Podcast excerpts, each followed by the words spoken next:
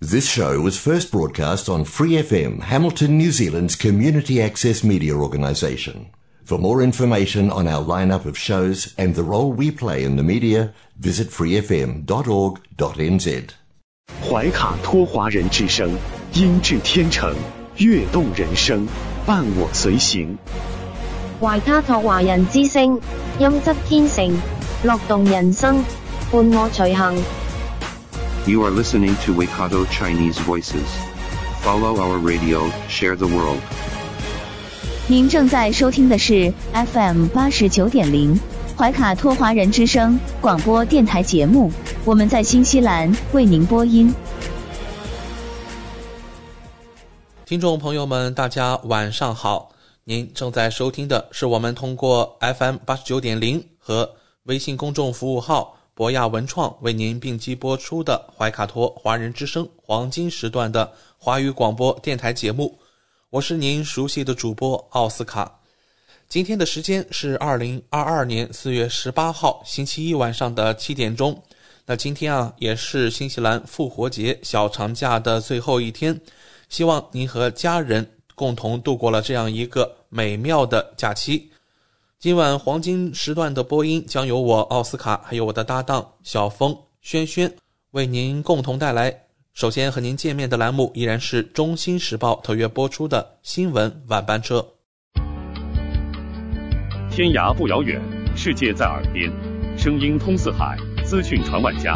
怀卡托华人之声新闻晚班车，聆听中国，感知世界。新西兰时间七点，现在我们进入由新西兰南北岛全国发行的《中新时报》带给大家的新闻晚班车。在接下来的十分钟里，小峰和奥斯卡与您一起回顾新西兰国内新闻。我们首先来看第一条消息：新西兰最新疫情动态发布。据卫生部消息，本周一报告了六千二百四十二例新冠社区病例和十一例死亡病例，有五百五十三人住院治疗。其中二十三人在重症监护室或高度依赖病房。与周日相比，这一数字略有上升。昨天报告了五百三十七例住院治疗和二十例重症监护室或高度依赖病房病例。新社区病例数的七天滚动平均值继续下降，七今天的七天滚动平均值为七千九百八十六。卫生官员还宣布了十一例与新冠病毒相关的死亡病例。卫生部表示，目前尚无法获得死者的年龄和位置信息。公开报告的死亡总数达到五百九十七人，死亡人数的七天滚动平均值为十四。这些病例是通过快速抗原检测和 PCR 检测发现的，分布在以下地点：北地。二百九十五例，奥克兰一千三百七十五例，怀卡托四百六十三例，丰盛湾二百六十四例，湖区一百零五例，霍克斯湾一百八十七例，中部地区二百六十九例，旺格努伊九十四例，塔纳拉基二百二十三例，东海岸五十三例，怀拉拉帕六十九例，首都海岸四百二十五例，哈特谷。二百二十六例，尼尔森马尔堡一百七十八例，坎特伯雷一千零六十六例，南坎特伯雷一百三十六例，南部地区七百四十六例，以及西海岸六十三例。另有五个病例的地点不明。边境还报告了四十一例新的新冠病例。从周一开始，卫生官员表示。他们将使用比以前更严格的定义，对新的边境相关病例进行分类。他们说，从今天开始，在抵达后七天内对新冠检测呈阳性的新入境者，将被报告为边境病例。先前的定义是十四天内。卫生部表示，最近抵达的人，如果在七天后病毒检测呈阳性的人，将被报告为社区病例。以反映在这个国家停留超过一周后最有可能的感染源。卫生部表示，通过 RAT 检测到一百三十六例社区病例，通过 PCR 检测到一百三十六例。过去二十四小时内共进行了一千一百九十七次 PCR 检测，报告了九千五百九十四次 RAT 结果。活跃的社区病例数为五万五千八百六十九例，他们在过去七天内被确认，但尚未归类为已经康复。昨天周日，全国一共新增五千九百三十三例和十例死亡病例。癌症控制机构发布的一份报告显示，在大流行期间，癌症诊断和治疗均下降，毛利人和太平洋地区人民受影响最大。关注复活节小长假，卫生部提醒您：如果您今天从复活节假期回家，您应该制定计划。以防您感染新冠或被确定为病例的家庭接触者，您需要自我隔离，并可能留在任何您检测呈阳性或成为家庭接触者的地方，因此可能需要支付额外的住宿费用和您更改您的旅行计划。如果您曾使用自己的车辆出行，您可以返回家中进行隔离，并采取公共卫生措施，确保您在回家的路上。不会感染任何人，例如保持社交距离和使用自助加油站。新西兰航空公司表示，随着边境的开放，他收到了大量有兴趣旅行的人的电话，许多人想检查安全、预防措施，以及在橙色限制下旅行需要准备哪些文件和其他准备工作。该航空公司表示，已增派人员来应对需求。新西兰疫情一线动态：花费超过一百万纽币重新配置的尼尔森医院，目前有条件更好的治疗新冠患者。十二月，卫生部长安德鲁·利特尔宣布，二十四家医院将获得升级，以支持计划内和常规护理，并确保患有和未患有新冠的病人。能够在大流行病中得到安全治疗。在来自新冠应对和恢复基金的三十六个升级项目中，有三个是在尼尔森医院。该医院收到了一百万纽币，用于在紧急科内创造额外的空间；十万纽币用于隔离重症监护室的部分，并作为一些房间创造负空气流。五万美元用于创建一个专门的新冠病房。根据官方信息法获得的数字显示，病床和呼吸机的数量与2020年初大流行开始的时间相同，除了两个额外的冠状动脉重症监护病房床位。尼尔森马尔堡卫生局首席执行官莱西奥谢说：“根据国家建模工作。”尼尔森医院对新冠阳性患者的医疗能力预计可以满足需要入院的患者的需求。急诊科已经进行了改造，以便对病人进行绿色和红色分流。骨科门诊部也被迁到了医院综合大楼的另一个地方。以前的透析室被改造成了两个新的重症监护室床位。负责人说。已经进行了广泛的基础设施和建筑改造，以加强呼吸道的隔离护理、评估、治疗和康复单元被重新安置，以便为二月份启用的新冠专用病房腾出空间。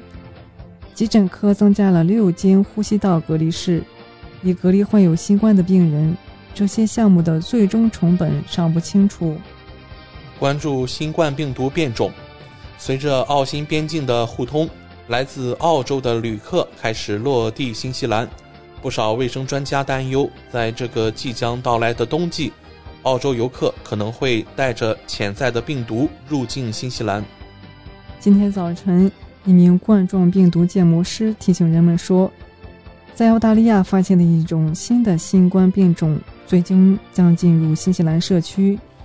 此前，澳大利亚卫生当局报告了第一例新的新冠 XE 变种在一名海外旅行者身上的病例。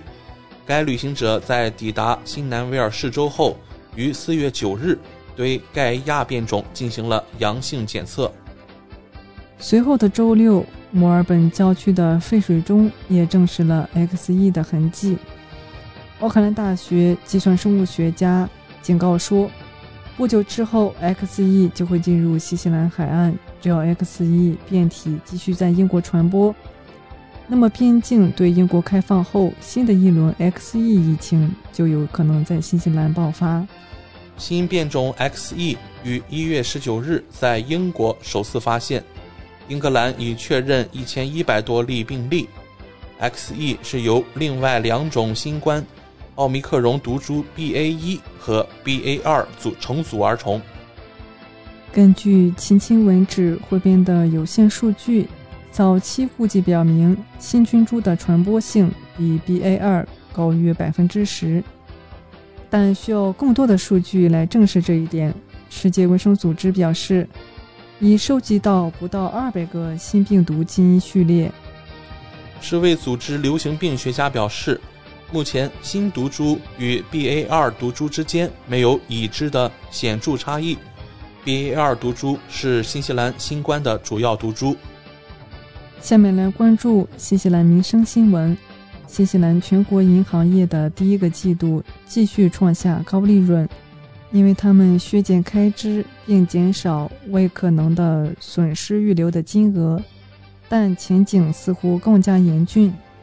商业咨询公司毕马威最新的行业评估显示，新西兰的银行在2021年最后三个月的总利润比上一季度增长百分之六点七，达到创纪录的十六点。一亿纽币，比去年同期增长百分之十八，一大部分增长来自运营费下降了一点一七亿纽币，以及从未呆账和呆账预留的资金中收回了六百万纽币。毕马威银行业务主管约翰肯辛顿表示：“可以说，新冠疫情的限制对银行有利，这凸显出银行在持续关注控制成本。”并且在新冠疫情限制范围内无法发生某些支出，例如旅行、住宿等。他表示，银行已连续第五个季度收回为坏账预留的资金，但拨备总额仍高于大流行前水平，表明通胀和利率上升的影响存在不确定性，经济风险开始超过健康风险。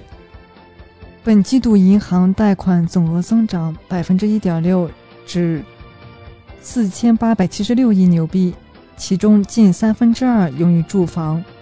然而，肯辛顿表示，新的一年有明显迹象表明房地产市场在放缓，反映在贷款量上，利率上升、贷款规则收紧以及投资者税收变化都对房市活动造成压力。他表示，随着新冠疫情后的反弹即将结束，需求下降和成本上升，银行行业的整体前景看起来更加艰难。所有这些都将打击利润，这将是很长一段时间以来的负面形势。对于经济和行业来说，这似乎是一个充满挑战的时期。迄今为止，ANZ 仍然是最大的银行，资产超过。一千九百亿纽币，BNZ 位居第二，Westpac 和 ASB 紧随其后。最大的本地银行是 KV Bank，排在第五位。以上就是今天新闻晚班车的内容。接下来将进入每周一晚上由纽华特产特约播出的一档有关新西兰特产的推荐栏目《纽华好物》。更多精彩马上回来。中心时报 Asia Pacific Times，新西兰南北岛全国同步发行。关注天下，服务新华，即刻关注官方微信公众服务号“中新华媒”，在线读报、华语广播、视频报道，应有尽有。您关心的时政新闻，您关注的生活爆料，您想知道的商业资讯，您想了解的社会百态，离不开您的中新时报。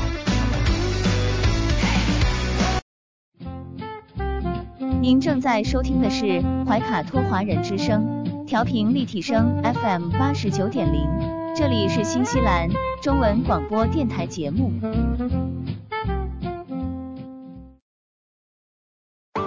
上有天堂美景，下有纽华精品，品澳新美味，享时尚生活。纽华特产，生态领先，欢迎进入纽华好物花园，让我们一起种草吧！选全球特产，还看纽华好物。各位怀卡托华人之声中文广播的听众朋友，主播奥斯卡问候大家晚上好，感谢您继续关注我们的节目。从二零二一年开始，怀卡托华人之声迎来了一位全新的品牌嘉宾。我们请出新西兰纽华特产的好物推荐官，和收音机前和正在线上收听节目的新老朋友们认识一下。大家好，这里是纽华好物，我是你们的种草师小牛，今后就由我来给大家种草啦。小牛晚上好，很高兴在今后的每周一。与您共同为听众朋友带来我们的纽华好物。没错，纽华好物是一档介绍新西兰本土特产的栏目，其中“纽”就是代表英文音译的纽西兰，也是华人朋友习惯发音的新西兰，而“华”自然就是中华大地了。纽华特产的名字太有意义了。收音机前和正在线上收听节目的听众朋友，通过哪些渠道可以了解我们纽华特产呢？纽华特产的官方网站是三 w 点 n z i n c n 点 com。这个域名其实非常好记，N Z 代表新西兰英文简称，而 C N 是中国的英文简称，用 I N 连起来，N Z I N C N 其实就是新西兰在中国的意思。嗯，没错，还有一个更简单的办法，听众朋友，无论您用谷歌还是百度搜索“纽华特产”，点击排名第一个搜索结果，就进入我们的官方网站了。是的，大家有什么不明白的，也可以添加我们的微信号“纽华”的汉语拼音全拼 “n i u h u a”，很乐意为大家解答。当然。大家还可以通过每周全国出版的《中信时报》醒目的位置，找到纽华特产最新最全的整版促销海报。嗯，线上购物的确是在疫情期间保证自己和他人健康的安全方式。小牛，我们消费者在纽华网上购物的时候，在支付环节也会更方便吗？嗯，是的，主持人这个问题，相信大家都很关心。数年以来，纽华特产与时俱进，在前期人民币、纽币银行转账的基础上，先后开发并上线银联支付、微信支付以及支付宝扫码支付。您可以方便的使用您喜欢的方式，通过人民币或者纽币进行支付，完全不产生任何手续费。有这样简单便捷的多项选择，真是太好了。下单以后，我们可以看到物流情况吗？没问题，纽华特产在用户后台植入了您的专属物流跟踪系统，保障海淘用户随时掌握国际快递清关的状况，真正让消费者做到全程监控。上周纽华好物通过推荐官小牛的介绍，相信听众朋友对于纽乐陈蒜精华胶囊、纽乐深海鱼油。加 VD 以上产品有了一个比较详细的了解。那么今晚的节目，我们和大家聊些什么话题呢？说到减肥呢，很多人肯定第一反应就是跟着明星吃他们的减肥食谱。但是说实话，明星的减肥食谱还是不要乱吃。泫雅曾在直播中也提到过。是啊。我们没有专业的营养师量身定制。其次，与明星的工作性质不一样。如果一味的追求瘦，进而盲目的节食，就会导致健康出问题。是的，想要健康的瘦，除了规律的运动，不妨也了解一下什么是基础代谢，知道如何通过提高基础代谢。来达到控制体重的目的。哦，那就请教小牛了。什么是基础代谢呢？基础代谢是身体完成最基本的生存所需要的最低能量。基础代谢越高，热量消耗就高，脂肪越不容易堆积。青少年时期是人体基础代谢最高的时期，成年后基础代谢会缓慢降低，热量堆积，久而久之，男士产生啤酒肚，女性产生游泳圈。我们来看一下人体代谢组成的金字塔。最底层是百分之六十五到百分之七十的基础代谢，中间是百分之十五到百分之三十的活动代谢，最顶端就是百分之十的食物热效应。而我们一再拒绝肥胖的真正原因是，科学已经证实的过度肥胖可能会引发冠心病、高血压、高血脂。糖尿病、关节病等多种问题。不管你以何种方式在减肥，我们要记住，健康永远是第一位。所以在提高基础代谢方面，小牛推荐诺丽伊百分之百天然有机诺丽酵素原浆，孕妈也能喝，天然酵素零糖。提升基础代谢，原材料只选用新鲜南太平洋岛诺丽果，不加一克糖，不加一滴水，五年发酵，原汁原味，锁住健康。除了诺丽果，什么也没有，整瓶都是诺丽果，不含任何添加剂，它含有十三种维生素，富含维生素 A、B、C、E 等。多种维生素成分是非常强效的天然综合维他命，还有十六种矿物质，富含钾、钠、锌、钙、铁、镁、磷、铜、硒等多种矿物质成分，还有八种微量元素是非常强效的天然综合维他命，还有二十种氨基酸是植物中。含氨基酸种类最多的超强组合，还有赛洛宁，作用于正常细胞活性、肠道免疫系统等的健康，还有十种抗氧化物质，含有东甲溶碱等多种生物碱、多库体、多种酵素等极具医学价值的成分。诺丽果富含赛洛宁，助消化。能提高基础代谢，促进能量消耗。诺丽果中的多多种微量元素、矿物质、氨基酸，具有良好的抗菌、消炎、排毒作用。新升级的诺丽伊酵素荣获新西兰有机协会认证，更健康，大家喝起来更安心。进一步证明，诺丽酵素是获得欧盟权威机构。美国农业部 NOP、日本农林水产省 GAS 认可的严苛的质量考核和认证程序，使任何贴有该认证的标志的产品都成为一种高品质和高信度的保证。拥有该标志的标准说明，包含至少百分之九十五的植物和纯天然成分。其中的植物性原料需通过经过管制、符合生态原则所种植的作物或野生植物采集而成，不使用照射放射线方式对有机原料及化妆品进行杀菌。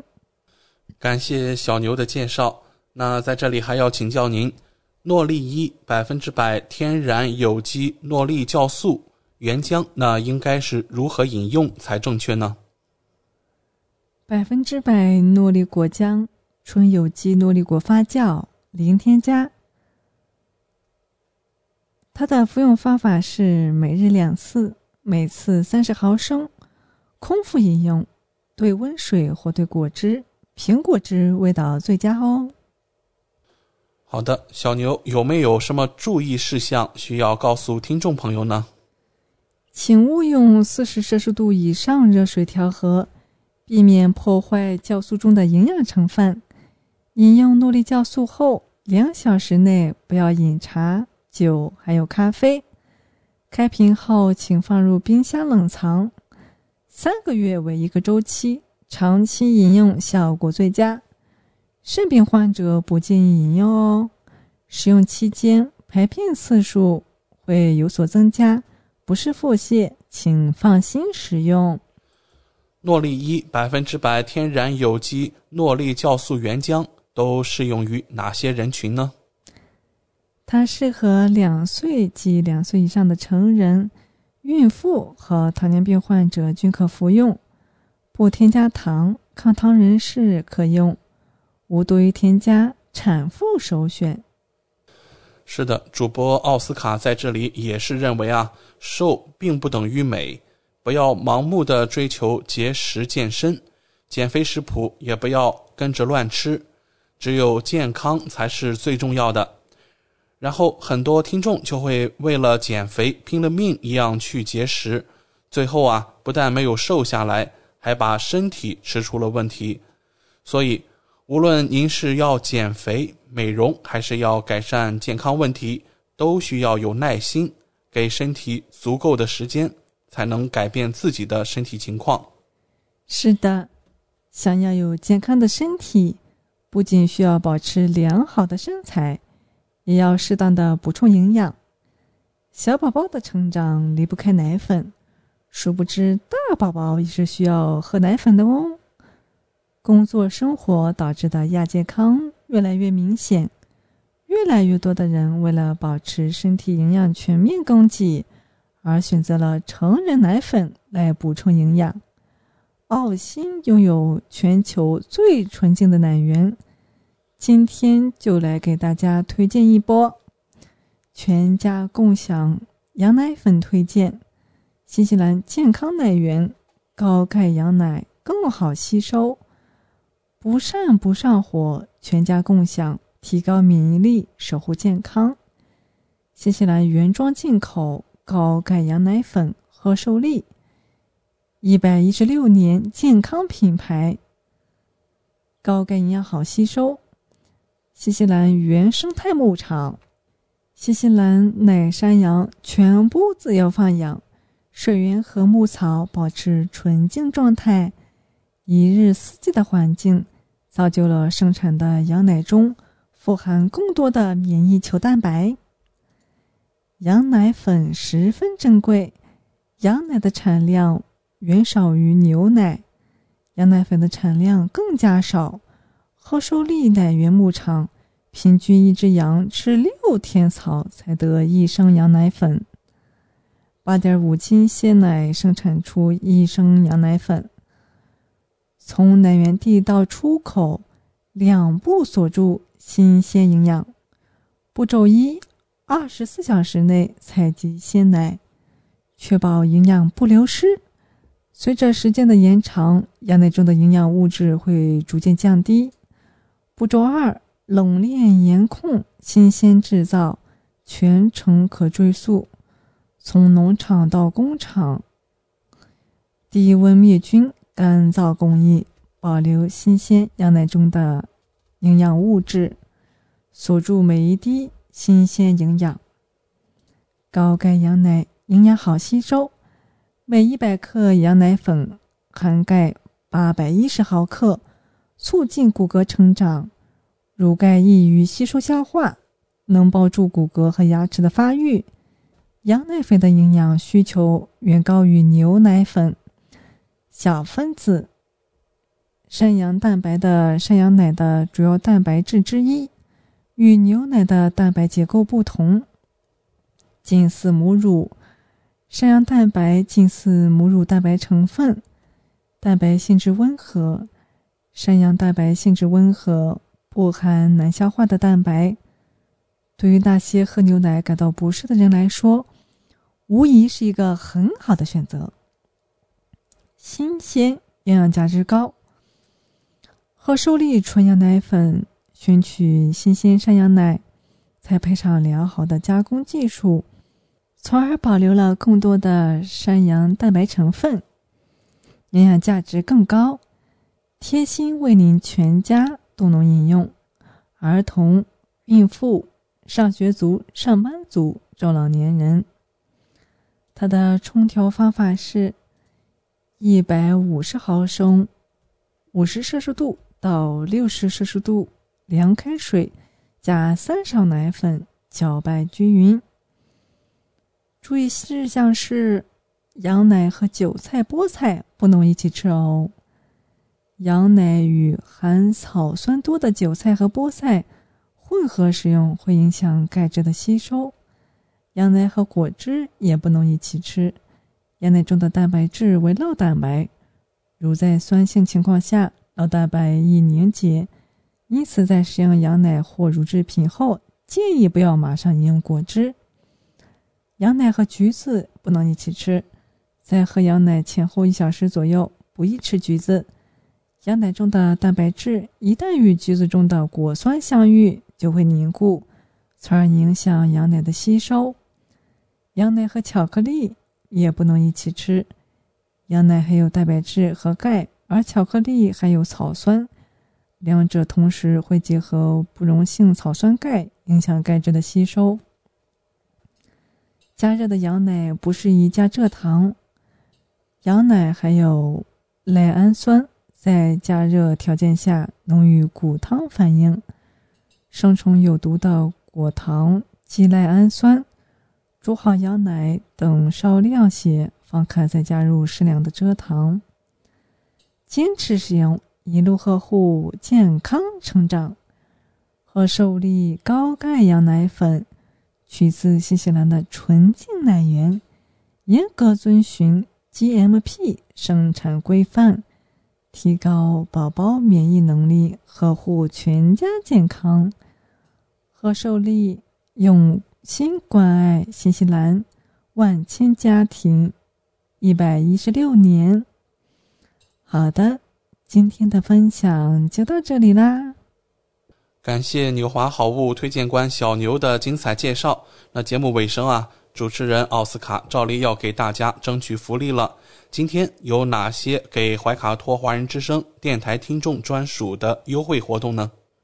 纽华特产一定不让大家失望。最近纽华的新西兰仓还有一件包邮、整单包邮清仓大促活动。首先，只要您在纽华特产网站注册自己的账号，系统将会直升一级 VIP 账号，不需要通过任何前期购买架构。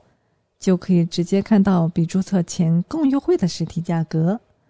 同时，您购买的数量越多，会员体系升级的越高，后台看到的价格体系就会更好，真正让利于消费者。尤其现在疫情期间，政府鼓励大家非必要不外出，因此尼华特产希望通过这种方式，鼓励大家在线上消费的行为，减少病毒传播的机会。怀卡托华人之声的专属福利来了！如果还想更多的了解我们的好物，听众朋友可以添加微信客服“纽华”的汉语拼音全拼 “n i u h u a” 联系我们。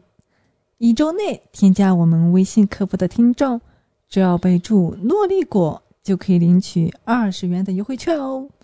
这是怀卡托华人之声听众朋友的专属福利。通关密码只在本台播放，而且每周都不一样，还请您注意收听啦！感谢纽华好物推荐官小牛带给怀卡托华人之声的专属优惠，期待下周同一时间您继续带我们分享纽华好物。请各位听众朋友别忘了谷歌和百度搜索排名第一的纽华特产，或者可以随时添加我们的微信客服“纽华大汉语拼音全拼”。就可以看到我推荐的超多好物啦！谢谢大家，谢谢小牛做客怀卡托华人之声。纽华特产立足澳新本地，为世界各地消费者与生产公司之间打造了流畅的沟通渠道，避免不必要的中间商，厂家直接供货，一手货源保证。纽华特产现已具备澳大利亚、新西兰、德国、香港、韩国、泰国。英国七地大型仓储仓库，与知名品牌商联手合作，涵盖千余种保健、强身、养生等特产品，丰富了海内外客户的选择，成为广大代购和电商首选平台之一。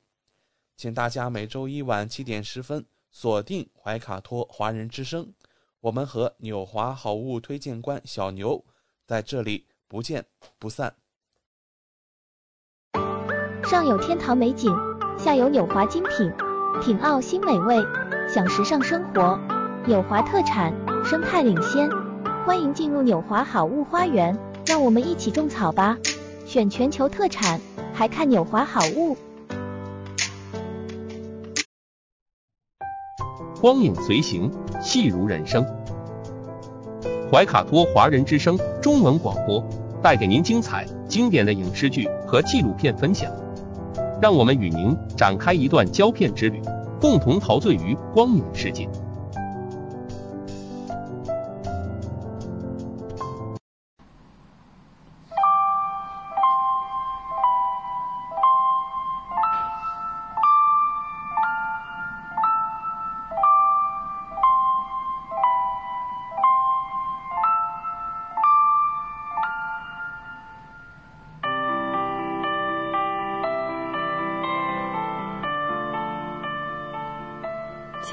听众朋友们，新西兰怀卡托华人之声一直陪伴您，我是主播轩轩。光影随行，戏如人生，分享精彩的影视作品，无论是电影、电视剧，还是优秀的纪录片，都会陆陆续续的来装点您的生活。今天呢，我们首先呢要来聊这样一部新的电视剧，这是一部历史剧。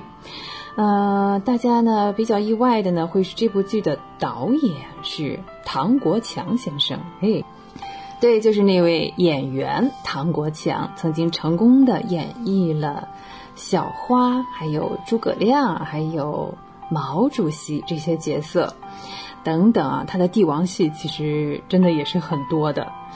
这个我们改天再聊，就是唐先生演过的帝王，都够做一期节目的哈。那由唐国强自导自演这样一部电视剧叫《袁崇焕》啊，这是一部历史剧。袁崇焕说起来啊，嗯，喜欢看历史的朋友们应该也不陌生，他是明朝时的爱国将领。曾经多次带军呢，是应战了清军，并且呢，先后取得了宁远大捷、宁锦大捷。袁崇焕呢是战功赫赫，他的老师啊乾隆熙也是身居高位。这师徒二人呢是一文一武，深受明思宗的信任。同时啊，哎呀，树大招风啊，也遭到了同僚们的嫉恨。其中呢，也包括了大太监。那时候最有名太监是谁呀？明朝魏忠贤是，在魏忠贤的陷害之下，以及呢和这个皇太极的挑拨离间计之中呢，袁崇焕从爱国将领瞬间就变成了阶下囚，连他的老师乾隆熙也被连累啊，遭到了流放。那袁崇焕讲的大概就是这样一段历史故事。饰演袁崇焕这一角色的呢是邵兵，哎，他呢是稳重可靠的男子汉的形象啊，跟袁崇焕也是十分的契合。加上他本人不俗的演技，让许多观众对这部剧的期待值啊，马上就拉满了。这部电视剧可以说还没开始播，就已经受到了很多的关注。那这部剧呢，呃，不是说百分之百由唐国强先生完全来完成的，他本人是导演之一，另外有一位导演与他合作，那这位叫做金林。金林最初呢是武术指导，是的啊，你像这个，呃，历史剧啊，又是这个爱国将领，他的武戏也是少不了的。那金陵呢，曾经担任过《一生为奴》还有《上书房》等多部影视作品的动作指导，对于这部剧来说呢，应该是锦上添花。那演员邵兵呢，嗯，他在二十四岁其实就出道了，当时是演了电影叫《蒋祝英》，不过没有引起特别大的反响哈。嗯，两年之后呢，邵兵就接到了霍建起的邀请，出演了电影《赢家》哦，《赢家》这部电影呢是获得了金鸡奖的提名，啊，《赢家》是非常励志的一部电影啊，非常值得一看。邵兵的事业发展的越来越顺利啊，后来又出演了《红河谷》《春天的狂想》等多部经典之作。邵兵为人处事哈，其实蛮低调的，所以我们平时很难读到或者是听到他的这些绯闻呐、花边呐。特别是和妻子结婚之后呢，他将大部分的精力哈也放在了家庭上。如今呢，邵兵依然是活跃在演艺圈当中，但是出演的大部分呢都是配角。这一次呢，啊，他是很久没有挑大梁演过男主角了，呃，这一点啊也增加了我们的期待啊，有没有？那唐国强先生，对呀，既然是自导自演，他也是有角色的，在剧中呢，他饰演的是袁崇焕的恩师乾隆熙一角。他也是明末爱国的忠臣之一，啊，更是袁崇焕的伯乐。最初呢，正是因为乾隆熙的力荐啊，袁崇焕才有机会啊进入了官场。后来师徒二人呢是双剑合璧，一个安内政，一个平天下，啊，这个算是支撑着岌岌可危的大明王朝。那这奸臣当道，嗯。袁崇焕是惨死，乾隆熙呢，最终也是因病去世了。哎，那关于这个，当然了，关于袁崇焕这个人也是有各种各样的说法。那不同的观众心里对他有着不一样的解读。嗯，不可否认的一点呢是，袁崇焕的确是忠君爱国，为了守护大明江山，鞠躬尽瘁。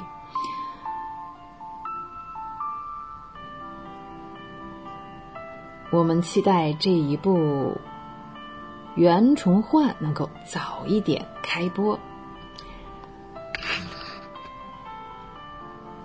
好，聊完了这部新的电视剧之后呢，嗯，啊，瞬间我想起一件事哈，今年一转眼又是四月份了，好快呀！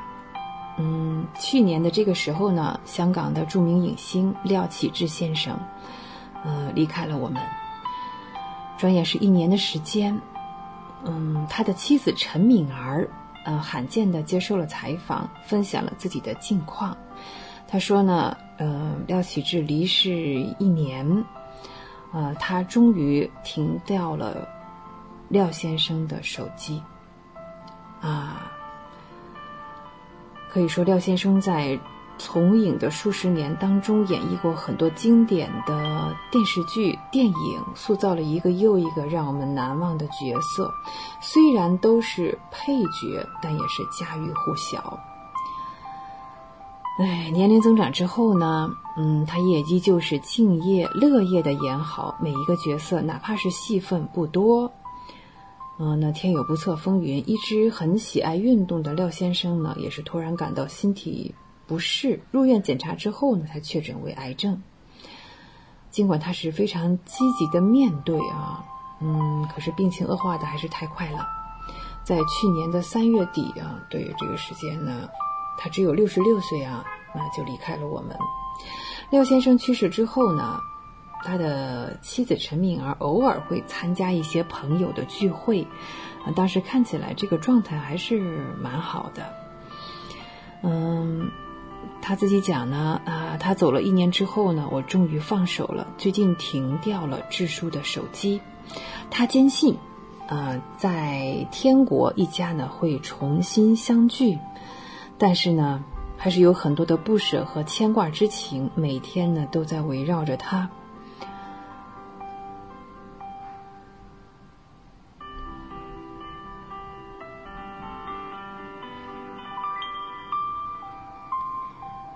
陈敏儿说呢，啊，这个是生离死别啊，就算知道呢，早晚有一天我们还是会团聚的，依旧还是非常的舍不得。那他去世的这一年来呢，感觉一直都是这样。其实呢，廖启智与陈敏儿结婚之后呢，有三个啊、儿子。嗯，他的小儿子呢，廖文诺在零三年呢，已经是正式患上了癌症，也是抗争了数年之后啊，嗯，在六岁的时候就不幸去世了。那所幸呢，他的大儿子廖文哲，还有呢次子廖文信，都是平安的长大了。这两位现在都已经大学毕业，都从事着自己喜欢的事业。其中啊，曾经喜欢留长发的廖文哲，在爸爸去世之后呢，把一头长发剪成了小平头，看起来也是男人味十足的样子。大学呢修的是音乐制作专业，现在呢依旧在做音乐，只是呢可能他做的音乐比较小众啊，啊、我们关注的人还不是那么多。哦，光影随行，戏如人生，轩轩又要与您说再见了，非常感谢您的时间，怀卡托华人之声与您常相伴，下期节目我们再会吧，再见。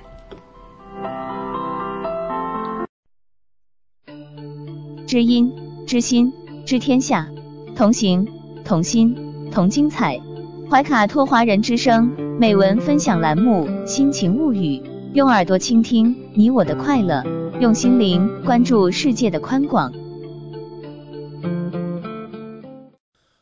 各位怀卡托华人之声的听众朋友，我们现在来到了心情物语小单元。我们经常听到听众朋友讨论说啊，美是什么？自信从何而来？就在最近，北京首都体育馆举行了中国冰雪之夜活动，谷爱凌和大家聊了聊她对这些问题的答案。那么今天的心情物语，我们把这段演讲分享给怀卡托华人之声的各位听众朋友们。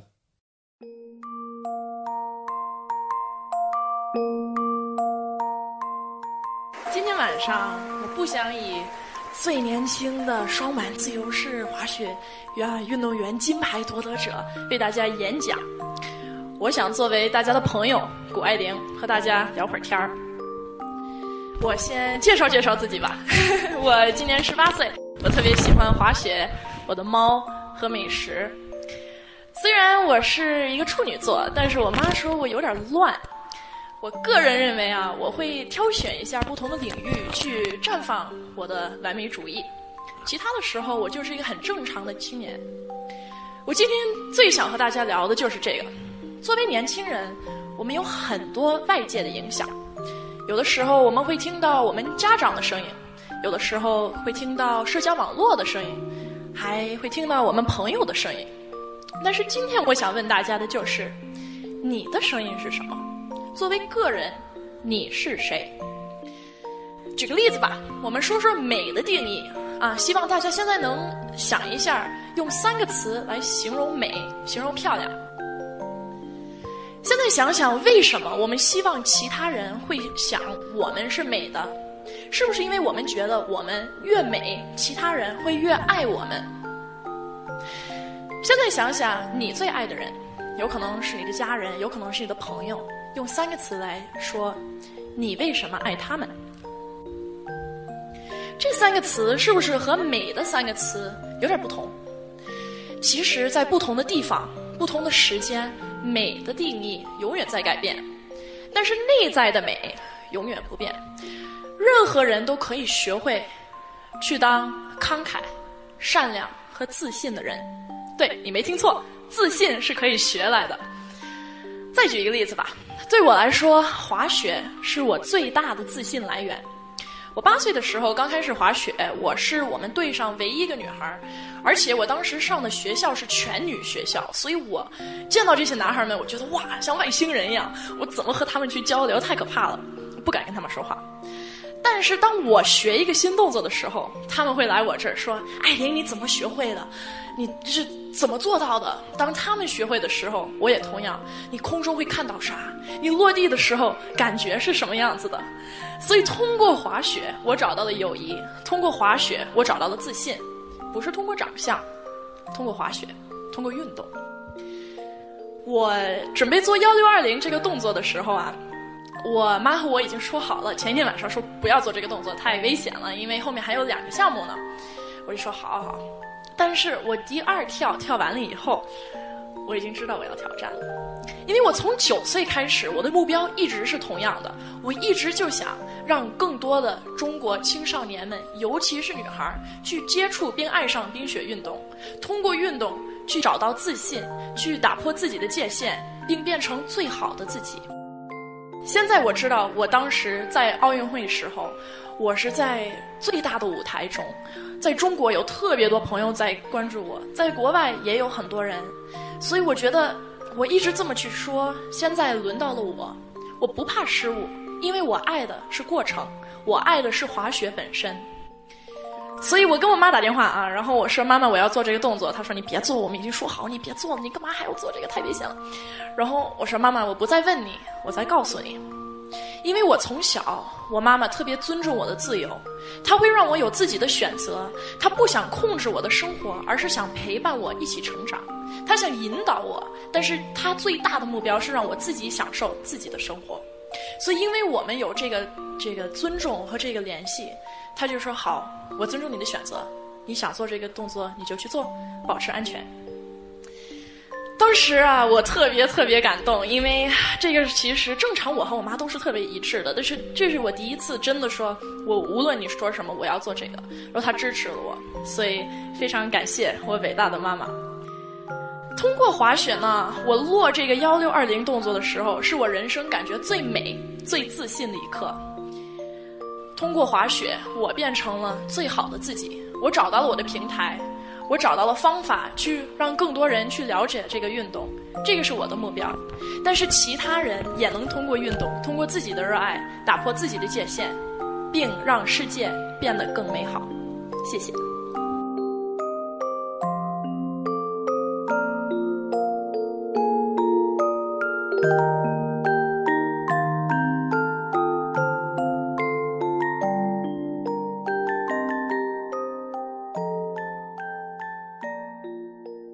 怀卡托华人之声，音质天成，悦动人生，伴我随行。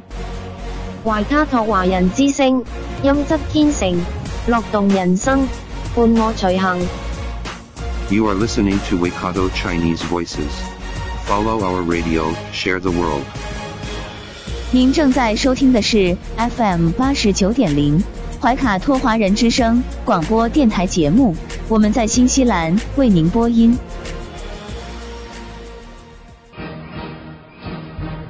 观点改变生活，动态触手可得。中新时报特约节目，全球新闻纵览，关注大千世界，传播价值资讯。怀卡托华人之声整点播出。家事、国事、天下事，事事关心。这里聚焦了社会的点点滴滴。最新最快的国内外政治经济动态，尽在每周一八点的全球新闻纵览。今晚直播间为您播报的主持人是小峰和奥斯卡。首先，我们来关注中国大陆新闻。中国载人航天工程办公室消息，二零二二年将实施六次飞行任务。今年我国将完成空间站在轨建造。中国空间站运行轨道已向全世界公布，供世界各航天实体进行碰撞预警计算。神舟十四和神舟十五飞行乘组已选定，目前身心状态非常好。天舟四号货运飞船整装待发，发射场设施。设备状态良好，计划五月中上旬发射。全国政协委员、中国社科院世界社保研究中心主任郑炳文发表“老龄化、储蓄率、养老金”为主题的演讲。今年可能人口负增长，现在是建立养老金最有利窗口期。国务院安委会。组织开展全国安全生产大检查综合督导和考核巡查工作。浙江余姚灵山镇的余姚市吉鸿表面处理公司发生化学气体泄漏，造成三人死亡。布市共建北京国际科技创新中心现场推进会召开，北京市委书记蔡奇表示，以更大力度推动国际科技创新中心建设，在建设世界科技强国进程中当先锋做表率。带来一组经济新闻：上海松江万人工厂有序复工复产。上海市经信委发布。工业企业复工复产指引，复工复产单位一日两测，被双否决企业坚决不能复工复产。上汽集团消息，十八日开始进行复工复产压力测试。一汽集团在长春的五个主机厂全部复工。东航恢复波音七三七杠八百机型商业运营。首张全国互认重点物资运输车辆通行证在福建发放。滴滴对外发布自美国纽交所退市相关公告。证监会回应，滴滴自主退市是特定个案，与目前正在进行的中美审计监管合作磋商没有关系。带来一组疫情新闻，国家卫健委四月十七日通报。十六日，三十一省市新增确诊病例三千五百二十九例，其中境外输入二十五例，本土病例三千五百零四例，包括上海三千二百三十八例，吉林一百六十七例，黑龙江三十二例，广东二十九例，浙江十例，山西九例，青海五例，河南三例，陕西三例，江苏两例，福建两例，山东两例。辽宁一例，湖南一例。新增本土无症状感染者两万两千五百一十二例，其中上海两万一千五百八十二例，吉林五百二十五例，江苏八十五例。截至目前，全国有一点三一万家医疗卫生机构具备检测能力，检测能力达到五千一百六十五万管一天。专家表示。任何病原体感染都具有潜伏期，高频率核酸检测非常必要。上海累计排查在沪密接者三十四万零一百零六人，均已落实管控，阳性感染者比例在下降。上海现有重型病例十六例，仅有一例全程接种疫苗。上海呼吁符合条件的老年人尽快接种疫苗。四月十七日零时至十四时，浙江金华婺城区在集中隔离点和区域核酸检测时新增二十五例初筛阳性人员。沈阳一批圣女果内外包装阳性。上海消息：就医保障巡游出租汽车十八日起可以预约。浦东发大礼包和核酸检测捆绑消息不实。上海市抢种蔬菜面积达八万多亩。上海民警设卡查验快递小哥，一小时抓了二十个阳性，不属实。安徽芜湖主城区实施静态管理，有市民连夜买了两周的蔬菜。广州宗城消息。密闭、半密闭场所继续暂停营业七天，部分街镇餐饮今日恢复堂食。吉林省人民医院接诊重症患者近半数已治愈出院。哈尔滨市哈达农贸市场十八日恢复营业。疫情防控期间，呼和浩特男子打骂防疫人员，获刑半年。法治方面。西藏日喀则市原市长刘虎山主动投案接受审查调查，编造金华某女性确诊者传染八十七人谣言，一网民被行政拘留。上海一超市人员哄抬物价被采取强制措施。军事方面，近日。第七十九集团军某合成旅结合野外驻训实际，展开以实投、实打、实报为主要内容的连贯作业考核，全方位锤炼官兵射击技能，提升部队练兵备战实效。文体新闻：国家卫健委、民政部等五部门近日联合发文，要求增强社会职业健康意识，要求有效落实防治管教建五字策略，强化党委政府部门、用人单位和劳动者个人四方责任。中国扶贫志愿服务促进会十七日在北京召开第二届会员大会。中国扶贫志愿服务促进会会长刘永富表示，推进公益项目规范化、信息化、透明化建设，为乡村振兴和共同富裕贡献智慧力量。福彩客服回应：上海网点停销，却冒出百万大奖。目前只有两个地方可以通过电话或短信投注，分别为辽宁省和上海市。上海地区这位中奖者系通过短信投注。中国知网续订费近千万，且连年上涨。中科院回应不堪重负停用。港澳台方面，港澳新闻，截至十七日零时，香港新增七百四十七例确诊病例，其中经核酸检测确诊病例四百四十六例。快速抗原测试申报系统接获三百零一例重报病例，新增二十四例死亡病例。香港连续三天录得三位数的确诊病例。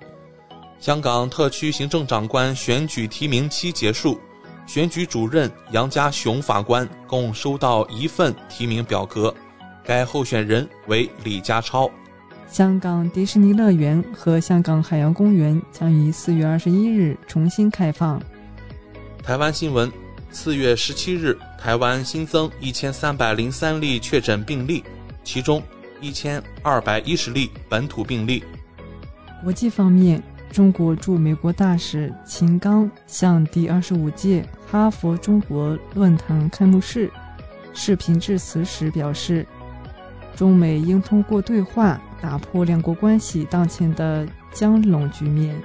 美国驻华使馆消息：美国东部时间五月十一日二十三点五十九分之前，离沪飞美无需新冠检测证明。目前上海机场的防疫政策为：离沪人员除需持有四十八小时内核酸检测阴性证明外，还需提供二十四小时内抗原检测阴性证明。欧盟主席冯德莱恩表示，欧盟对俄罗斯新制裁将主要针对银行和能源。截至北京时间二零二二年四月十七日二十一时二十分，美国约翰斯霍普金斯大学统计数据显示，全球累计确诊五亿零四百一十九万两千一百六十八例，其中死亡。六百一十九万七千六百二十七例，美国累计确诊八千零六十二万五千一百三十三例，其中死亡九十八万八千六百零九例。美国国家动物园庆祝大熊猫迪美五十周年。美国南卡州枪击事件致十二人受伤，三名持枪嫌疑人被捕。美国匹兹堡市。发生枪击事件，造成两人死亡。俄军最新战报：摧毁乌六十八个军事设施，清除一千零三十五名外国雇佣兵。俄军声称已完全掌控乌东南部港口城市马里乌波尔。乌残余守军已被包围在亚速钢铁厂，给乌军七个小时缴械投降。泽连斯基警告说，若马里乌波尔最后一批乌克兰军队被杀，那么与莫斯科的和平谈判将终结。泽连斯基说，解决冲突需与普京举行不止一次会晤。美国媒体揭露，乌克兰向阵亡俄军人家属发送遗体照片。美国媒体消息，乌克兰正在掏空西方军火库。美国仍硬称，多国表示无力再向乌提供援助。俄国防部消息，俄军摧毁位于基辅州的一个武器弹药制造厂。俄少将弗洛罗夫在与乌克兰的战斗中牺牲，俄方在圣彼得堡为其举行了告别仪式。俄海军总司令叶夫梅诺夫会见莫斯科号船员，表示，海军军官、海军准尉及合同兵将继续在海军服役，义务兵正常退役。车臣特种部队称击毙一名美国特工。俄罗斯要摧毁星链卫星，统一俄罗斯党主席梅德韦杰夫回应，这是一条假消息。但表示这是个新颖主意，会研究一下。白俄罗斯总统卢卡申科表示，西方外交官在白俄行动近乎法西斯主义，总有一天予以公布。英国首相约翰逊与乌克兰总统泽连斯基电话交谈，表示将在未来几天继续为乌克兰提供自卫手段，包括装甲车。英首相约翰逊将于四月二十一日至二十二日出访印度，首脑会谈将聚焦国防和贸易。韩国后任总统尹锡悦将派遣代表从二十四日起访日，为期四天，就韩日关系等交换意见。日本媒体消息，日本考虑修改规定，寻求在海外处理五万吨放射性废弃物。台风鲶鱼已造成菲律宾一百七十二人死亡，一百一十人失踪。以上就是今天全球新闻纵览带给您的全部内容。主播小峰和奥斯卡，感谢您的收听。中新时报 Asia Pacific Times，新西兰南北岛全国同步发行。关注天下，服务新华，即刻关注官方微信公众服务号“中新华媒”，在线读报。华语广播、视频报道应有尽有。您关心的时政新闻，您关注的生活爆料，您想知道的商业资讯，您想了解的社会百态，离不开您的《中心时报》。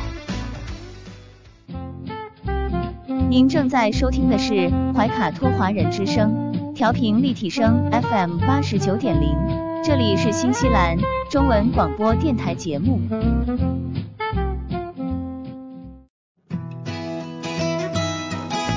分享读书的快乐，重温经典的感动。怀卡托华人之声今天读书，甄选全球文坛精品，和您一起读好书，好读书，共品文化大餐。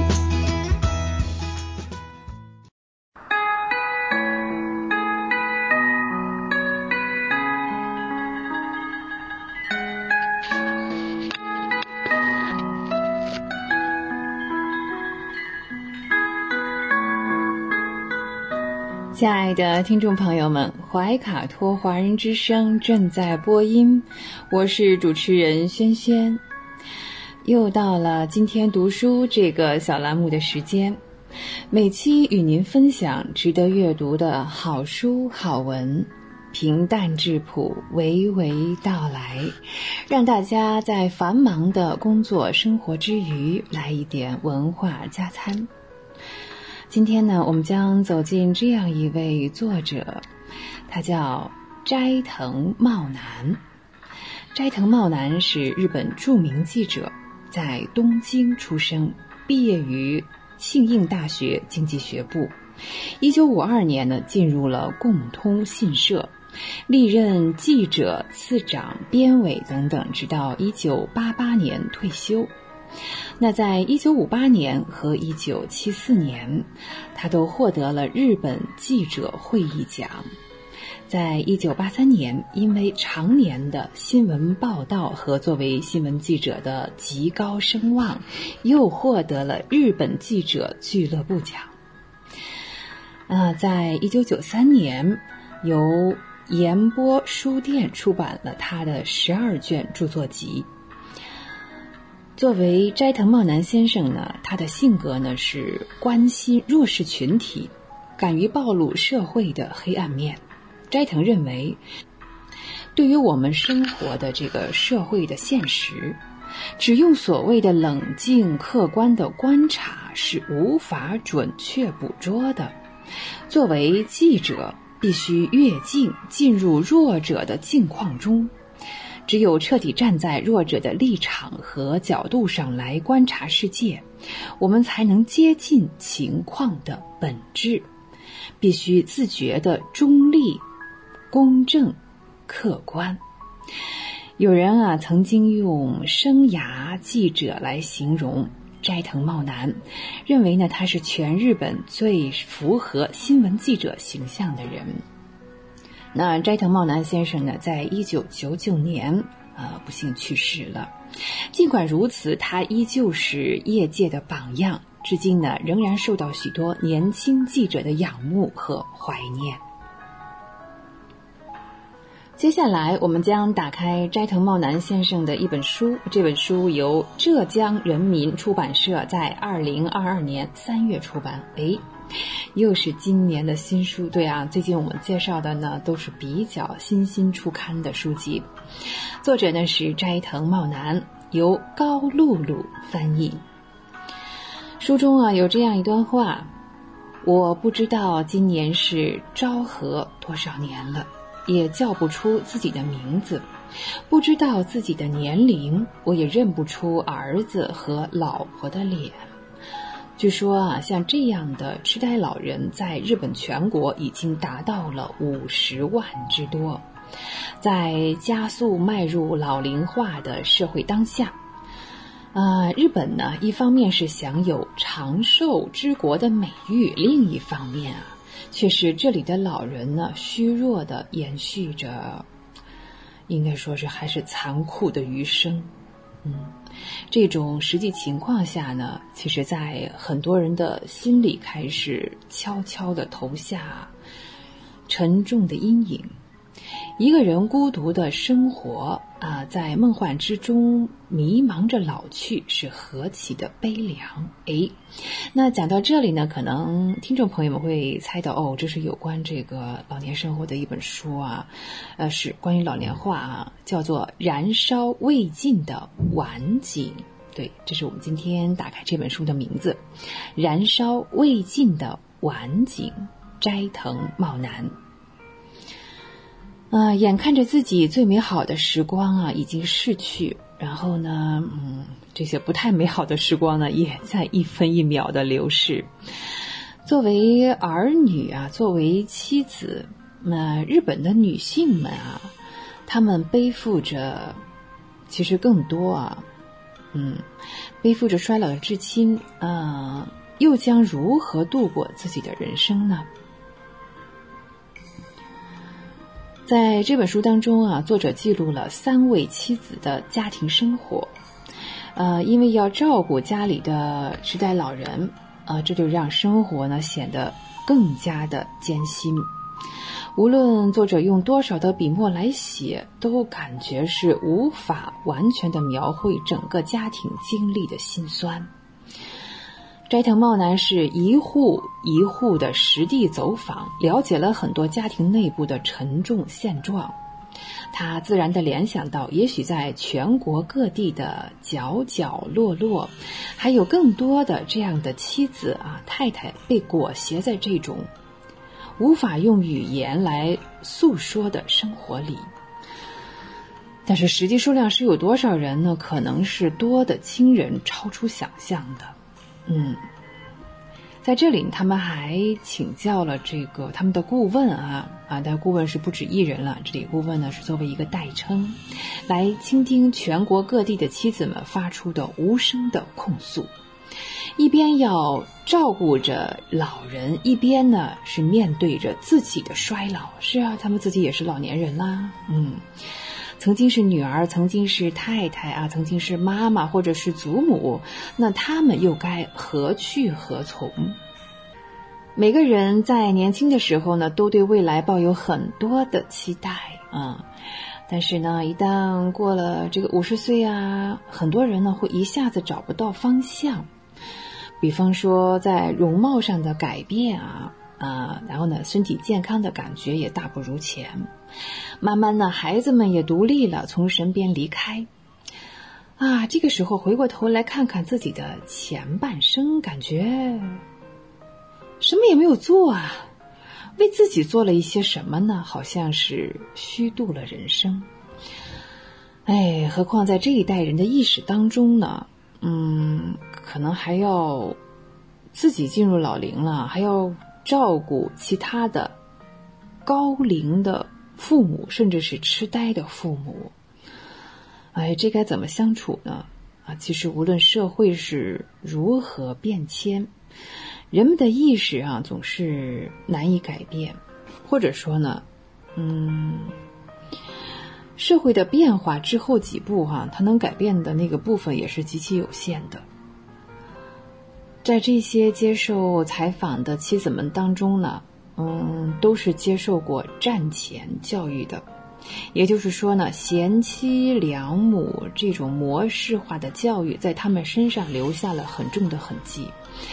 他们的心理哈是根深蒂固，是难以被推翻的。就女性的形象就应该是这样。这种根植在心里的想法，与其说是一种意识哈，嗯，它倒不如说一种是一种情节，一种执念啊。但是在感情上，他们还是无所适从，难以逾越的。就算是社会现在已经发生了巨大的变化啊，还是抱着这种旧观念。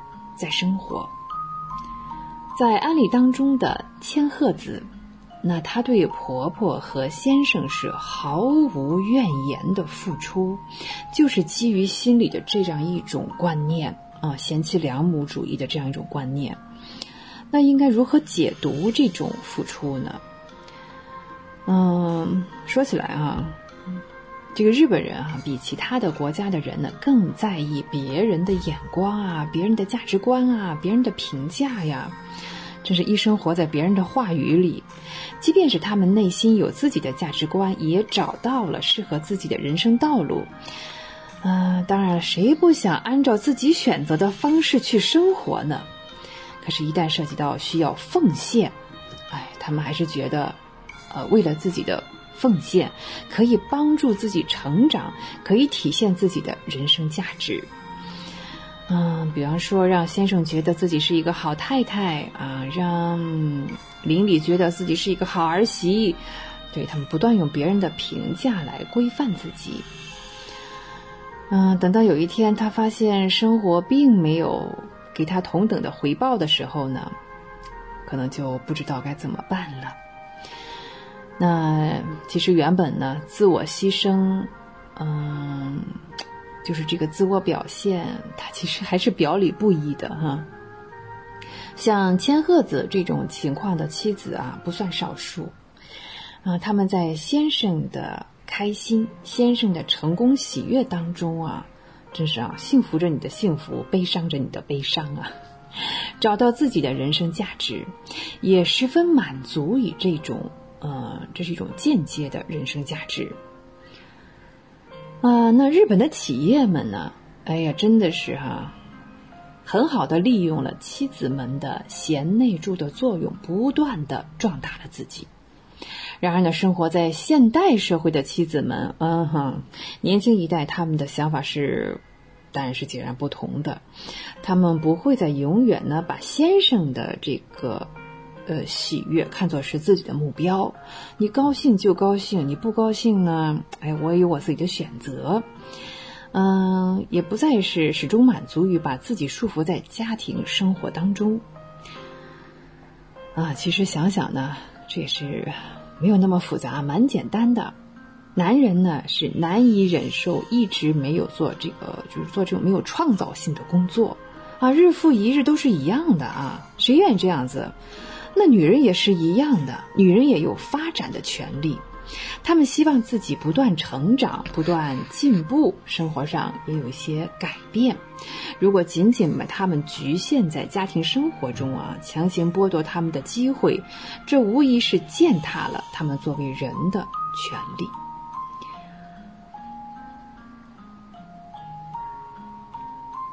那作为斋藤茂男先生呢，我们今天介绍的这一本《燃烧未尽的晚景》，其实是他在这个日本事相系列当中的一本。那这个系列当中呢，还有妻子们的死秋期。还有一本是《宝石穷明》，嗯，另外一本呢是为了生命闪耀之日。好，再加上我们刚才聊的这本《燃烧未尽的晚景》啊，这个系列一共有四本书。那其实无论男士还是女士啊，也特别是呃女性们进入社会，发挥自己的能力，和朋友们沟通交流，也这也是女生们呢度过丰富多彩晚年生活的关键。有温度，会思考，爱生活。以上就是本期的今天读书，我是轩轩，我们天天读书，下期节目我们再会，再见。地球是我们既神秘又熟悉的家园，走过了四十多亿年的奇妙旅程。怀卡托华人之声《地球传奇》，了解我们对地球的探索、文明的兴衰简史、环境与人类的关系、科技的发展进步，开启一段各方角色在地球舞台演绎的故事。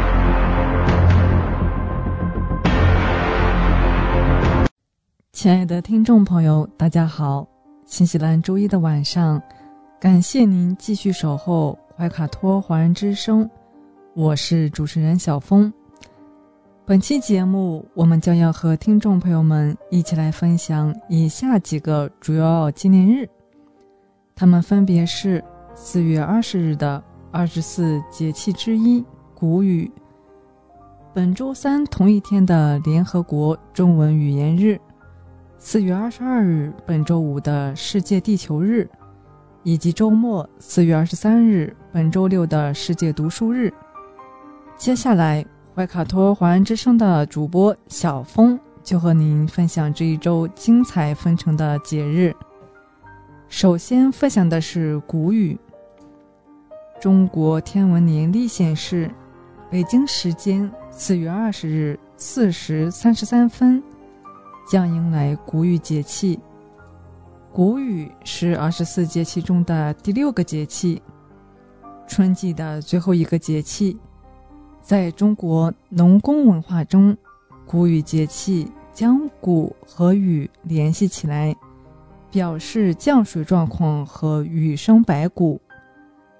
谷雨节气之后，气温逐渐升高，雨量逐渐增多，空气湿度加大。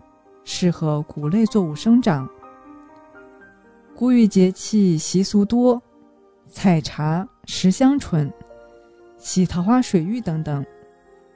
南方古语有摘茶习俗，传说谷雨这天的茶喝了会清火、辟邪、明目等，所以谷雨这天不管是什么天气，人们都会去茶山摘一些新茶回来喝。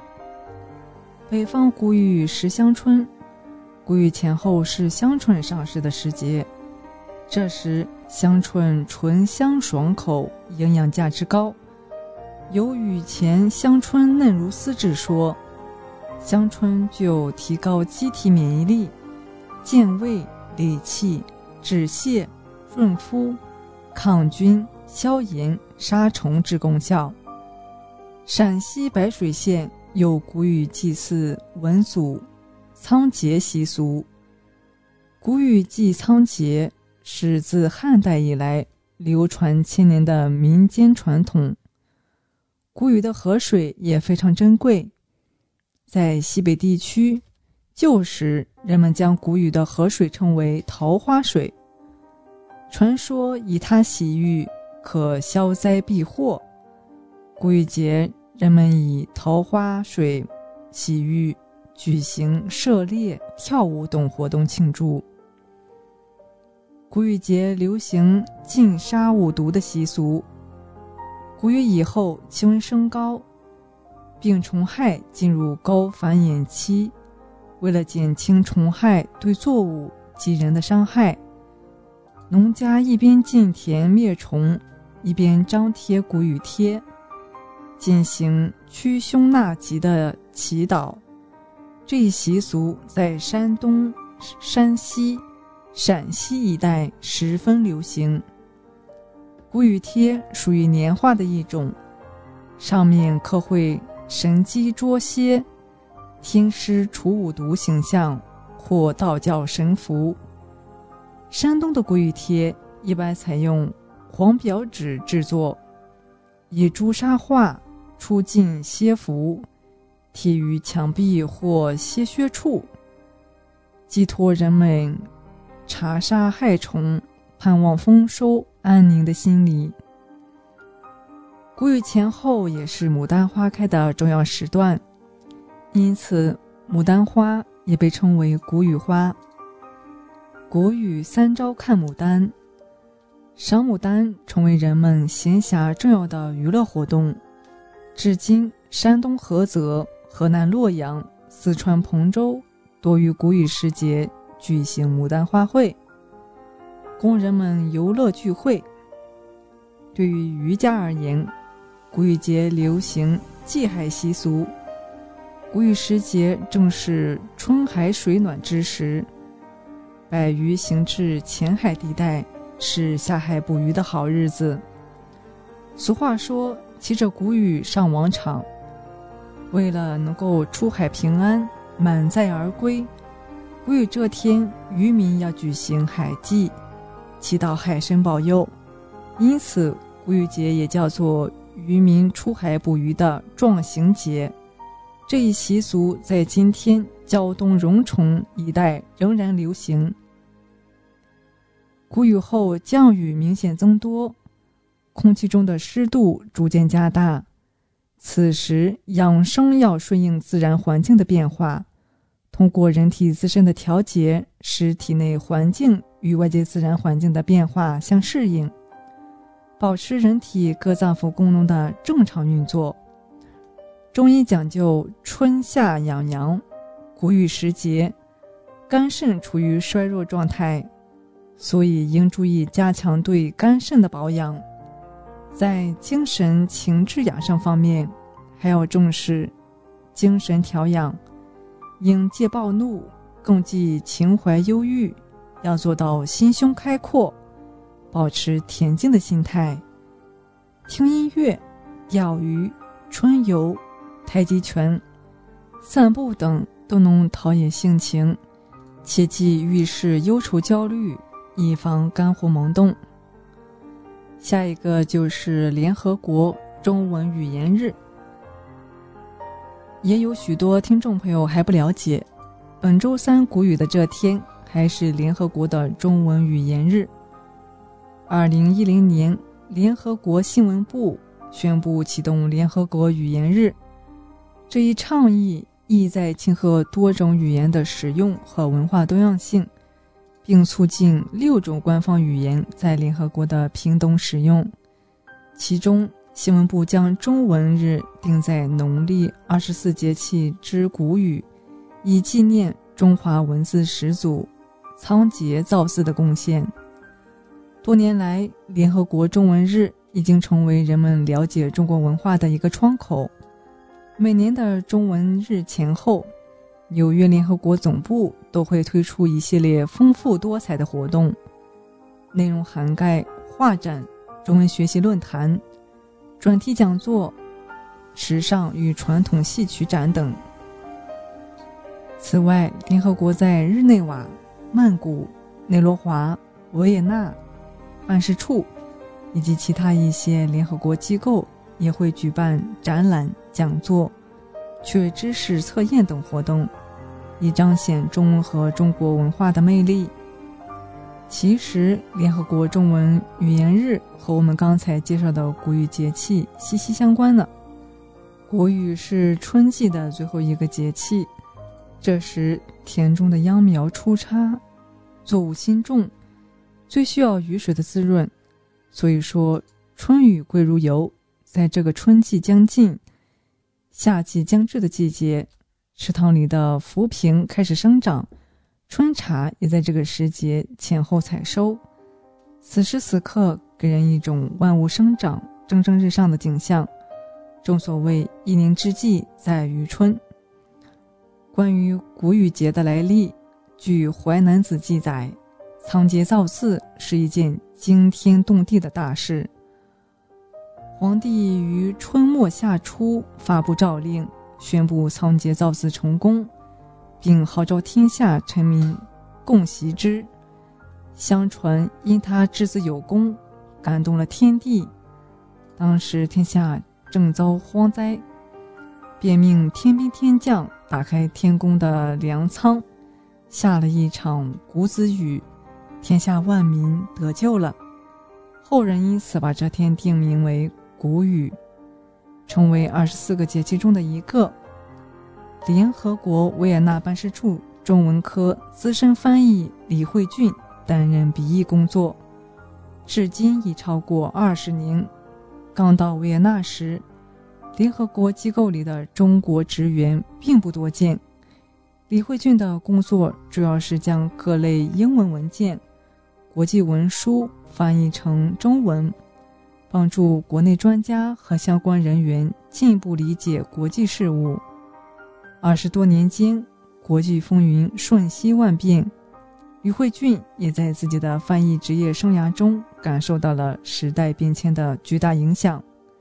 自1971年恢复在联合国合法席位以来，中国在联合国的影响力和话语权逐步提高，在国际多边舞台上。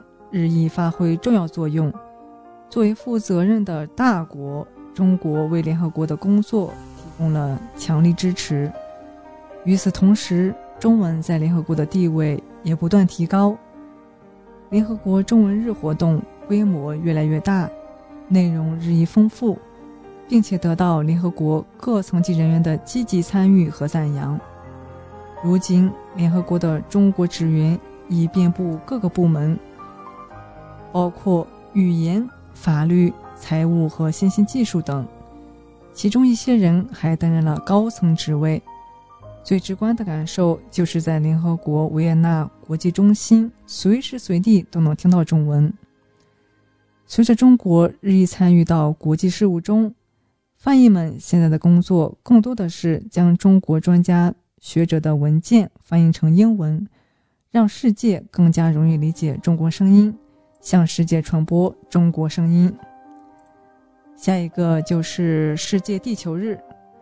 世界地球日是每年的四月二十二日，是一个专为世界环境保护而设立的节日，意在提高民众对现有环境问题的意识，并动员民众参与到环保运动中，通过绿色低碳生活，改善地球的整体环境。地球日由盖洛德·尼尔森和丹尼斯·海斯于1970年发起，现今地球日的庆祝活动已发展至全球192个国家，每年有超过10亿人参与其中，使其成为世界上最大的民间环保节日。中国生物多样性保护与绿色发展基金会是世界地球日的合作伙伴机构。从二十世纪九十年代起，中国每年都会在四月二十二日举办世界地球日活动。二零二二年世界地球日的宣传主题是“携手为保护地球投资”。中国的宣传主题是“珍爱地球，人与自然和谐共生”。当前，地球正面临着全球气候变暖、臭氧层的耗损与破坏。生物多样性减少，酸雨蔓延，森林锐减，土地荒漠化，大气污染、水污染、海洋污染、危险性废物、越境转移等环境问题。身处同一个地球，头顶同一片蓝天，人与自然和谐共生，关乎人类未来。事实上，人与大自然的和谐共生。有赖于每个地球公民的努力，爱护地球是在接受大自然恩赐的同时，也同样给予大自然喘息的时间。地球是人类赖以生存的家园，需要我们每一个人来保护它，实现人与自然和谐共生。我们应把这作为一个理念，化为一种行动，不仅在世界地球日这一天。而且在日常生活中自觉传承与坚持，如此，我们的家园才会更加美丽，地球才会永远蔚蓝。下一个是世界法律日。世界法学家协会规定，每年四月二十二日是世界法律日。协会会员每年召开一次地区论坛，每两年召开一次大会，共同探讨法律界各个领域所取得的成绩。通过采取发行刊物以及举办会议的形式，协会提供法律领域发展的最新动态，并积极解决阻碍民主和平发展的问题。世界法学家协会的宗旨是帮助创建一个新的法治社会，强者面对公众，弱者得到保护，和平得以永续。自第一届世界法律大会召开以来，世界法学家协会已经取得了许多卓越成就。大会积极为各国代表及法律界人士提供一个齐聚一堂、相互交流思想经验的平台。历届大会的决议委员会所起草的大会决议和宣言，已经成为世界法律大会最具体。最有价值的成就之一。同时，协会也尽力使各国元首了解历届大会的决议和宣言，并以此行事。从各国元首所反馈的支持与鼓励的信息中，足见他们对决议和宣言价值的充分肯定。法律与每一个人息息相关，我们被法律保护，也遵守着法律的规定。法律在我们日常生活中无处不在。在二零二二年世界法律日来临之际，怀卡托华人之声呼吁收音机前的听众朋友们更多的了解法律。你也可以关注每周出版的《中心时报》法律版，给各位读者带来的丰富的法规新闻，让我们共同知法、懂法、守法。最后一个就是世界读书日了。四月二十三日，世界读书日，全称世界图书与版权日，又称世界图书日。一九七二年，联合国教科文组织向全世界发出了“走向阅读社会”的号召，要求社会成员人人读书，让读书成为人们日常生活中不可或缺的部分。一九九五年，国际出版商协会在第二十五届全球大会上提出世界图书日的设想，并由西班牙政府将方案提交联合国教科文组织。后来，俄罗斯认为世界图书日还应当增加版权的概念。一九九五年十一月十五日，正式确定每年四月二十三日为世界图书日。其设立的目的是推动更多的人去阅读和写作，希望所有人都能尊重和感谢为人类文明做出过巨大贡献的文学、文化、科学、思想大师们。保护知识产权。每年的这一天，世界一百多个国家都会举办各种各样的庆祝和图书宣传活动。世界读书日的主旨宣言为。希望散居在全球各地的人们，无论你是年老还是年轻，无论你是贫穷还是富有，无论你是患病还是健康，都能享受阅读带来的乐趣，都能尊重和感谢为人类文明做出巨大贡献的文学、文化、科学、思想大师们，都能保护知识产权。自1995年确立至今。这个意在推动更多人去阅读和写作的节日，已经走过了二十七个年头。二十七年的时间虽然不算太长，但突飞猛进的电子技术与互联网技术已经以迅雷不及掩耳之势，改变了大多数人获取信息的习惯。放眼望去，大大小小的屏幕正在越来越多的场合取代书刊的作用。我们的世界正如网络文化观察家凯文·凯利所预言的，已经全面进入平读时代。在这一背景下，读书在不知不觉之间变成了一件有些奢侈又有些困难的事，而这种变化也给世界读书日添上了一份不同的内涵。记得在手机还不具有太多功能的时代，提起个人的兴趣爱好，许多人都会说是读书。读书既是获取信息最有效的手段。也是一种享受思想激荡、让人生充沛丰盈的生活方式。我们之所以读书，不仅是为了从书中吸取知识、观念与智慧，也是为了收获在现实生活中无从寻觅的精神体验。为此，读书被社会赋予了许多超乎于其动作与载体之外的意义与价值。也成了衡量个人修养和认识水平的重要标尺。通过读书，我们能够在相对充足的时间与独处的环境中，用仅属于我们自己的思考，消化我们亲手选择的信息。传统的阅读方式提供的正是有利于我们独立思考的环境，而这一点越是在信息爆炸的大时代中。就越显得弥足珍贵且无法取代。这个世界读书日，因为疫情的影响，我们实现不了说走就走的旅行，但我们可以在沉浸式阅读中云游世界，在好书中丰富见闻，增长知识。今天我们的地球传奇就和大家聊到这里，希望节目主播小峰。可以带给听众朋友一些有趣的话题和知识，能够引起大家的共鸣。马上呢，我们就会进入深受听众朋友们喜欢的生活百科。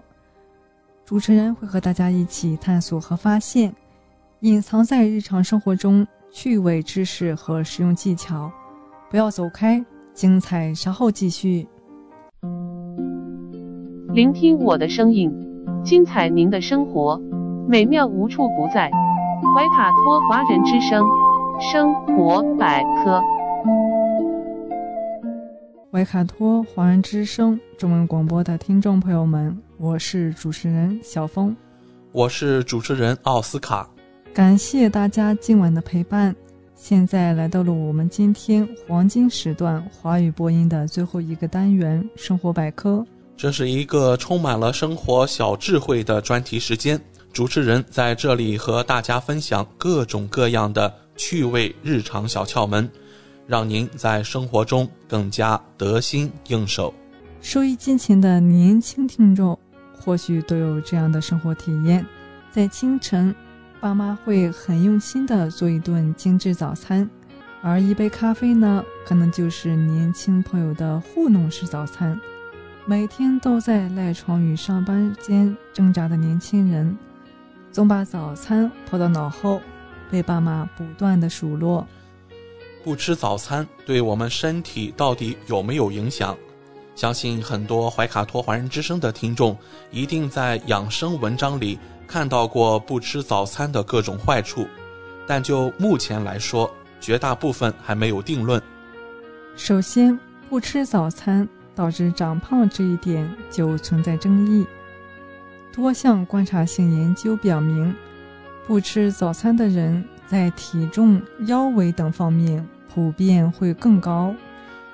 我们身体中会分泌多种激素控制食欲，其中胃部的胃饥饿素会在你空腹时大量分泌，告诉你饿了。而且啊，肠道中的肽 YY 则这种元素啊，则会增强饱腹感，劝你别吃太多。相比吃早餐，不吃早餐的听众在四小时内胃饥饿素水平明显更高，同时肽 YY 持续下降。这可能意味着你在接下来的几餐中会吃得更多。但也有研究发现，虽然不吃早餐会让人感觉更饿，但这并不会让他们在午餐时进行能量的补偿。反而会因为少吃一顿而产生至少四百千卡的热量差，并且严格的随机对照实验也发现，不吃早餐与肥胖的因果关系并不成立。对不吃早餐的第二个误解是会生成胆结石。人体的胆汁由肝脏分泌，并储存浓缩于胆囊之中。食物能够刺激胆囊收缩，促使胆汁排入肠道，以帮助消化。而当我们长期空腹时，胆囊的运动减少，就会导致胆汁聚集，特别是在进食十五小时以后，胆结石的主要成分胆固醇达到最高峰，容易沉淀析出结晶，理论上可能就会提高胆结石的风险。但需要注意的是，引发胆结石的可能因素并非是不吃早餐，而是空腹。假如你在晚上七点吃了晚餐，在隔天十点之前吃上一顿早餐，打破空腹，的确是个不错的选择。但你要是在晚上十二点才吃完宵夜，那吃不吃早餐可能就没那么重要了。实际上。比起不吃早餐，性别、肥胖、年龄、饮食、家族史等，才是明确会导致胆结石的危险因素。就拿吃的来说，胆结石与精制糖、饱和脂肪的摄入有一定关系。数据显示，男性胆结石患者平均要比健康的人每天大约多吃十五克的脂肪和二十克的糖。换句话说，当你的早餐总是油条、炸糕等高油高糖食物，得胆结石的风险可能更大。不吃早餐的第三个争议就是伤胃。各位听众一定也对这样的新闻很熟悉，但目前没有证据表明不吃早饭就会得胃癌。理论上，如果你是一个天天吃早餐的人，你的胃会在每天早上按时分泌胃酸。当你突然开始不吃，胃酸无所适从，就会去消化起保护作用的胃黏膜层，让你的胃不舒服。但与其说这是不吃早饭的锅，还不如说是饮食不规律惹的祸。实际上，吃早餐在过去并不统一。在中国古代，由于要适用日出而作、日落而息的生活习惯，早餐曾一度被视作是补充能量的大食。而在西方国家，早餐却在很长一段时间里被忽略，反而晚餐是最丰盛的。早餐是一天中最重要的一餐，说法直到1917年才在健康杂志中出现。值得一提的是，这份杂志的经营者正是即食麦片品牌创始人凯洛格。为了推销即食麦片，凯洛格等商家不断营销早餐的重要性，才逐渐改变了人们对早餐的看法。所以，吃不吃早餐这件事，真的因时因人而异。对各位听众来说，与其纠结到底该不该吃早餐，有条件时，更应该注意的是规律的饮食习惯。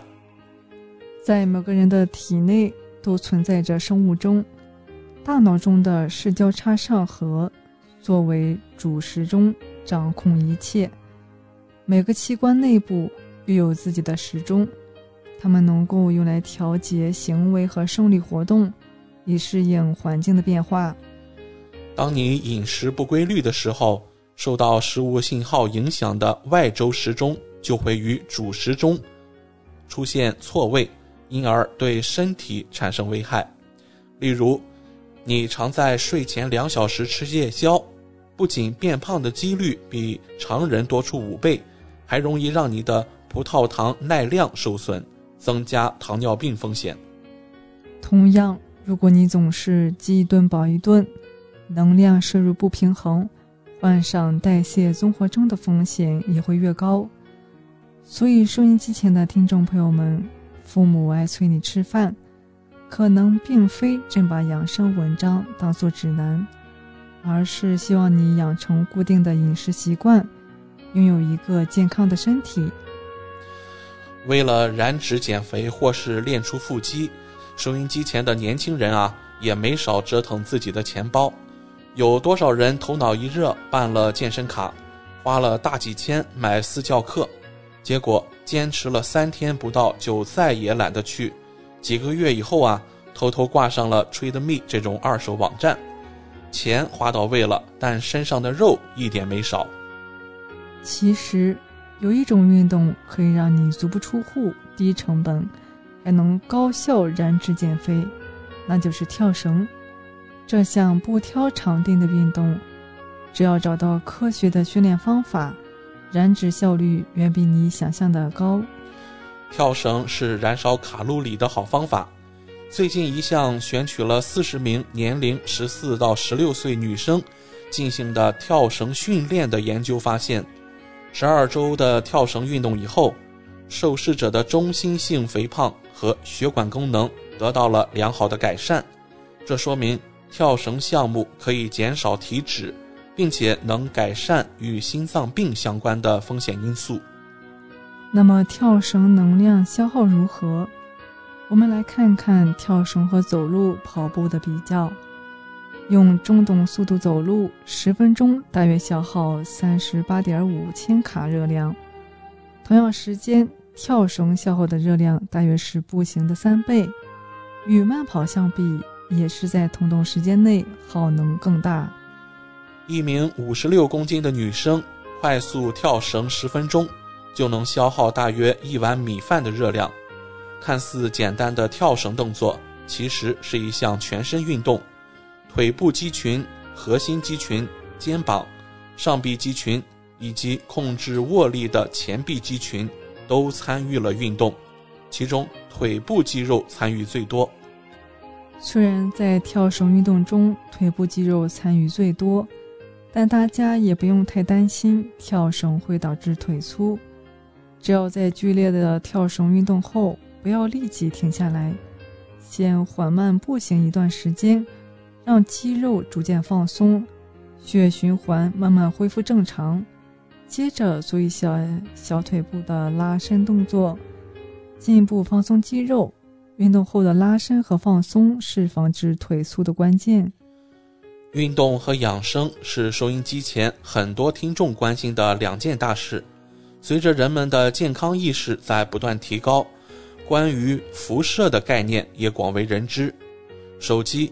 电脑、无线网络 WiFi、核电站、安检仪、X 光机、微波炉，这些看不见摸不着的辐射与我们的日常生活息息相关。然而，网络上时常出现的关于辐射的骇人传言，常常引起很多听众的恐慌。今天，生活百科就带大家来揭开它的神秘面纱。其实，日常生活中，我们虽然难以避免接触辐射，但大可不必谈辐射变。根据辐射有无危害，可以把它分为非电离辐射和电离辐射两种。虽然辐射无处不在，但很大一部分是低能量的非电离辐射，对人是无害的。例如阳光、手机辐射、红外线、微波炉用的微波。收音机用的电磁波等非电离辐射没有足够的能量产生这类危害，它非但对你没有什么特别的危害，还是我们生活中不可缺少的东西。有害的高能量辐射叫电离辐射，医疗检查所用的 X 线、CT、PET、CT 这些射线等均属于电离辐射，但它的危害也是建立在一定剂量基础上的。而这种大剂量的照射其实极少发生，医学设备的风险系数都有严格的规定和说明，属于人体的安全范围，不必过分担心辐射过量。在医院进行这些检查时，技师也会在满足医疗检查需求的情况下，采取一定的防护措施，最大程度减少患者受到的辐射剂量。比如一次 CT 检查给病人带来的受照剂量约在几个毫西沃特，这一剂量与每人每年接受的天然存在的放射性辐射量相当，就是多照了几次 CT 就会得癌的担心也根本没必要。所以说啊，比辐射更危险的是对辐射的无知和误解。希望各位听众多了解一些关于辐射的科普知识，切忌听信谣言、谈辐色变。也不必对无处不在的辐射进行过度防护。今晚节目尾声，再和大家聊一个生活小常识：鸡蛋是最容易被沙门氏菌污染的食物。维卡托环之声提醒您，买回来的鸡蛋不要清洗，而是要放在专用的袋子或盒子中，与其他食物分隔开，再放进冰箱里。沙门氏菌是一种主要的食源性致病菌，广泛存在于各种环境和食品中。